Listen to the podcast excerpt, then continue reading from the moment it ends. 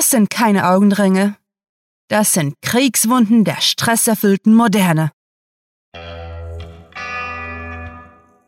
Willkommen zum Cluecast.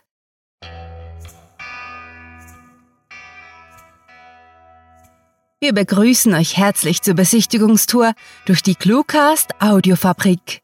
Im Gegensatz zur Konkurrenz möchten wir euch jedoch gleich zu Beginn der Tour von unserem fertigen Produkt naschen lassen, weshalb wir unverzüglich wünschen, viel Spaß mit der Kurzgeschichte.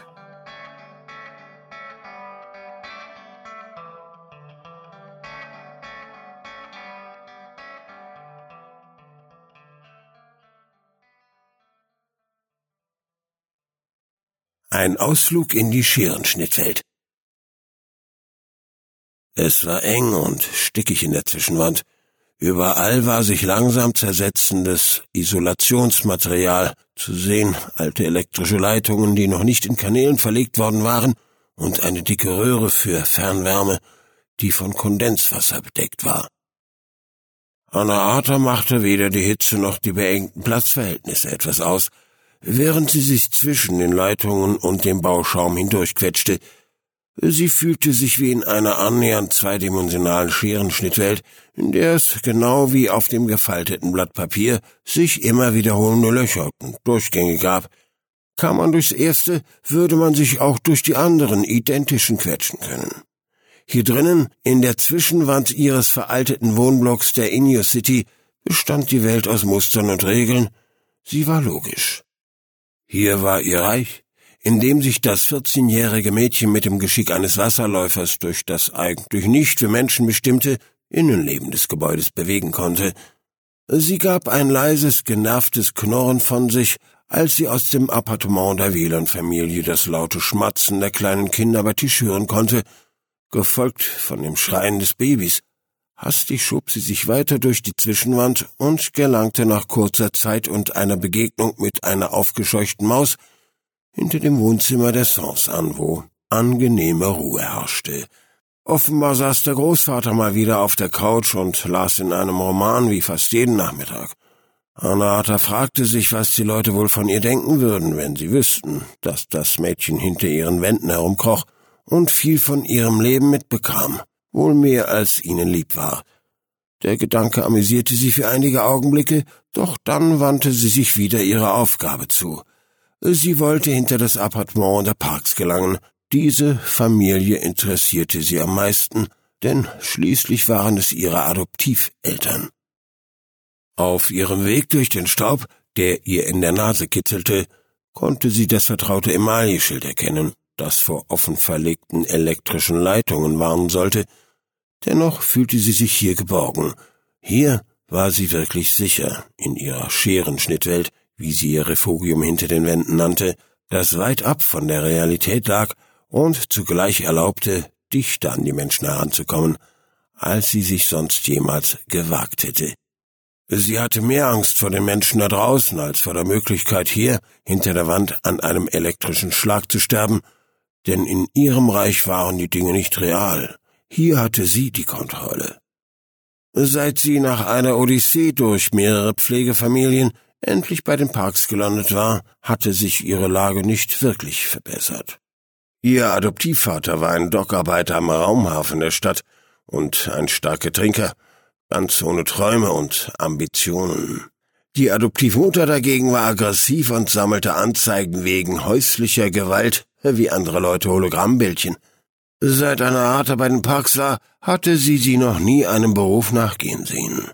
Doch sie störte sich nicht besonders an ihrer aktuellen Familie. Sie hatte ihr Interesse für menschliche Probleme nie wirklich entwickelt in der Zeit, nachdem sie als kleines Kind von Menschenhändlern verkauft worden war und schließlich nach mehreren Zwischenstationen auf diesem vergleichsweise wohlhabenden Planeten angelangt war. Reisen in Kryogenikboxen hatten auch ihre Vorteile. Man bekam nicht viel von den oft rüpelhaften Menschenhändlern mit, wenn man die meiste Zeit eingefroren war. Und jetzt verbrachte Anna Harter ihre freien Nachmittage damit, durch den Keller in die Zwischenwand des Wohnblocks einzusteigen, hoch und runter, kreuz und quer zu kraxeln und zu sehen, was sie finden würde. Bald war sie bei der Wohnung der Familie Park angelangt, die dem dritten Blatt in ihrer Scherenschnittwelt entsprach, und offenbar unterhielten sich ihre Adoptiveltern gerade angeregt. Anahata machte sich auf einem rostigen Eisenträger bequem, legte ein Ohr an die Innenseite der Wand und lauschte. Nein, die Göre ist unerträglich, die träumt nur rum und versteht nichts, genau wie du, fuhr die Mutter mit gehässiger Stimme den Vater an.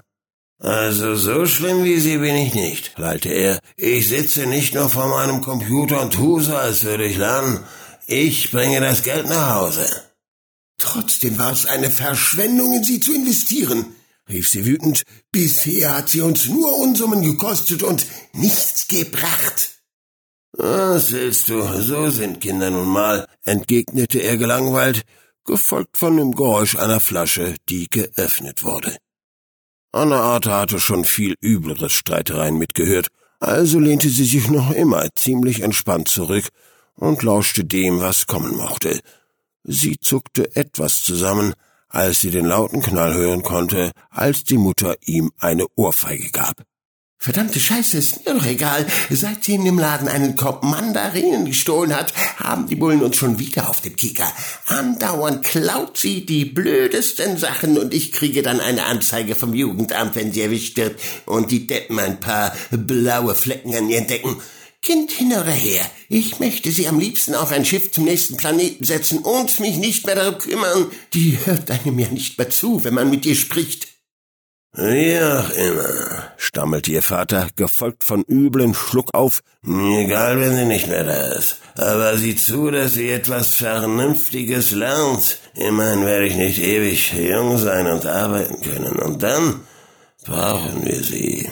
Deswegen haben wir das Göje erst zu uns geholt. Bisher hat sie sich ja nur querbeet alles angeschaut, was ihr gerade gefallen hat. Anna seufzte und nahm einen Schluck aus der Wasserflasche, die sie jeweils auf ihre Ausflüge durch die Scherenschnittwelt mitnahm. Sie wusste bereits, dass ihre Adoptiveltern sie nach den Sommerferien auf ein richtiges Internat schicken wollten. Schließlich wurde eine solche Institution vom Staat finanziert, doch sie freute sich darauf. Sie hatte nur verstanden, dass ihre momentane Familie sie mühsam und anstrengend fand was für sie eine gewisse Ironie darstellte, da sie ihre Adoptiveltern genauso wenig leiden konnte. Doch die Worte ihres Adoptivvaters gingen ihr noch immer durch den Kopf. Früher oder später musste sie eine Karriere machen, mit der sie sich ernähren und auf eigenen Beinen stehen konnte, und auch, wenn sie sich auf die Schauspielschule freute, die Vorstellung, auf der Bühne zu stehen, fand sie weniger berauschend. Trotzdem war sie sich sicher, dass sich der Unterricht auszahlen würde. Schließlich waren ihre schauspielerischen Fähigkeiten außerordentlich nützlich, wenn es darum ging, den Leuten ein A für ein O vorzugeben und sie so auszunehmen. Die Stimme der Mutter riss sie aus ihren Gedanken, und sie hörte auf, mit ihrem staubbedeckten Haar zu spielen. Welche sinnvollen Fähigkeiten hat denn diese Göre schon, um einen guten Job machen zu können? Sie träumt ständig herum, stiehlt im Laden Sachen und versteckt sich dann in irgendwelchen Nischen und wer weiß sonst doch wo. Die wird früher oder später eine echte Verbrecherin werden und das war's dann mit dem Kindergeld. Anata starrte und hätte nach einigen Sekunden beinahe vor Begeisterung laut ausgerufen. Ja, sie hätte gar ihre Adoptivmutter für diese Aussage umarmt. Das Mädchen hatte begriffen, was ihre Gabe war und wo ihre Fähigkeiten lagen. Mit einem zufriedenen Lächeln auf den Lippen hoppte Anna Arthur zurück durch die Wand, denn sie wusste jetzt, sie würde die beste Einbrecherin der ganzen Galaxis werden. Das war ein Ausflug in die Scherenschnittwelt, geschrieben von Sarah. Für euch gelesen hat Werner Wilkening. Diese Kurzgeschichte spielte am vorgegebenen Setting Zwischenwand und beinhaltete die Clues Scherenschnittwelt, Immerschild, Wasserläufer, Großvater und Schmatzen.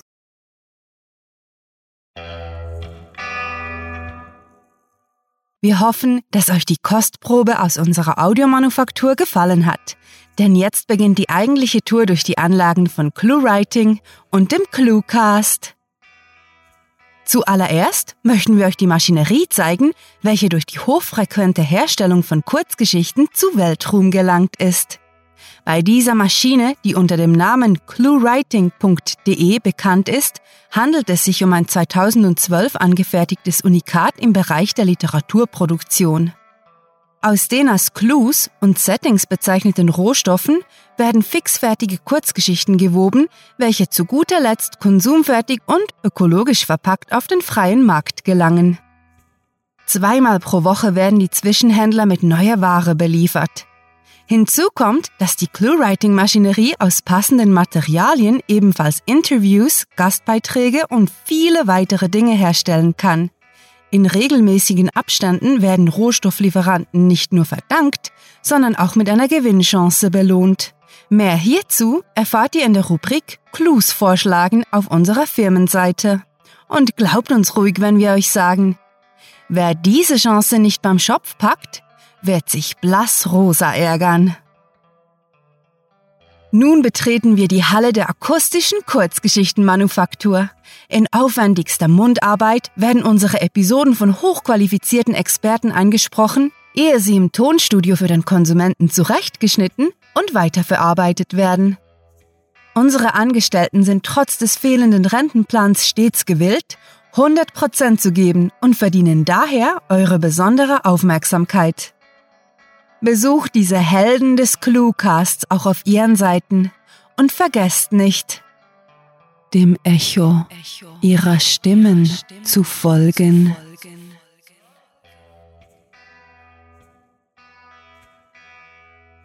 Zu guter Letzt schlendern wir durch den Souvenirshop. Denn wer die imposanten Fabrikhallen des Cluecast gesehen hat, will nicht mit leeren Händen nach Hause gehen. Besonders dann, wenn unsere Werbegeschenke absolut kostenlos zur Verfügung stehen. Zu eurer Linken findet ihr die in pink gepunktetes Geschenkpapier eingewickelten Podcast-Portale. Mit einem einfachen Klick lässt sich der Cluecast auf iTunes, Stitcher, TuneIn und YouTube abonnieren, wobei letzteres mit vielen Extras aus unserer visuellen Abteilung daherkommt.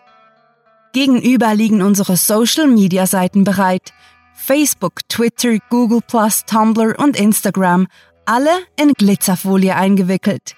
Mit zusätzlichen und liebevoll aufbereiteten Kleinigkeiten wie E-Cards, Lebensweisheiten und Minischreibkursen sind sie wunderbare Präsente, die man sich zu jeder Zeit selbst überreichen kann.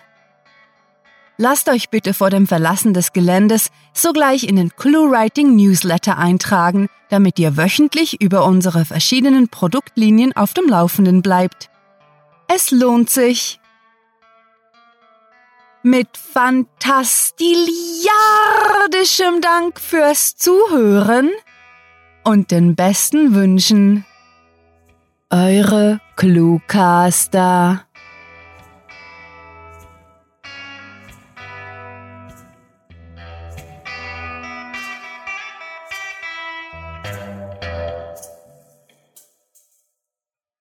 Ich glaube, ich möchte heute eine Tomate sein.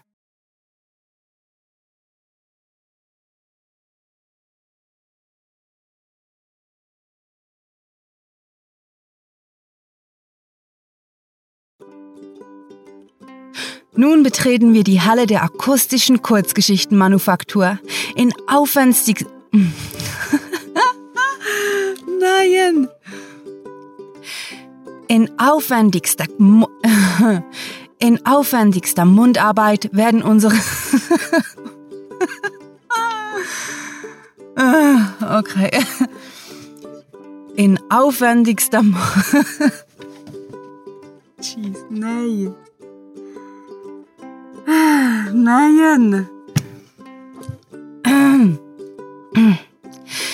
In aufwendigster Mundarbeit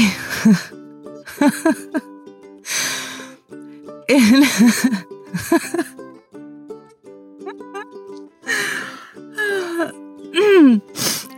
okay.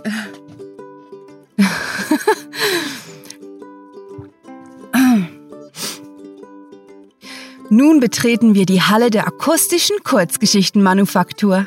In aufwendigster Mundarbeit werden unsere Episoden von hochqualifiz von werden unsere Episoden von hochqualifizierten Profis In aufwendigster Mundarbeit werden unsere Episoden von hochqualifizierten Profis eingesprochen. Von hochqualifiziert von hochqualifizierten Profis ein Profis Pro in, aufwends, in aufwendigster Mund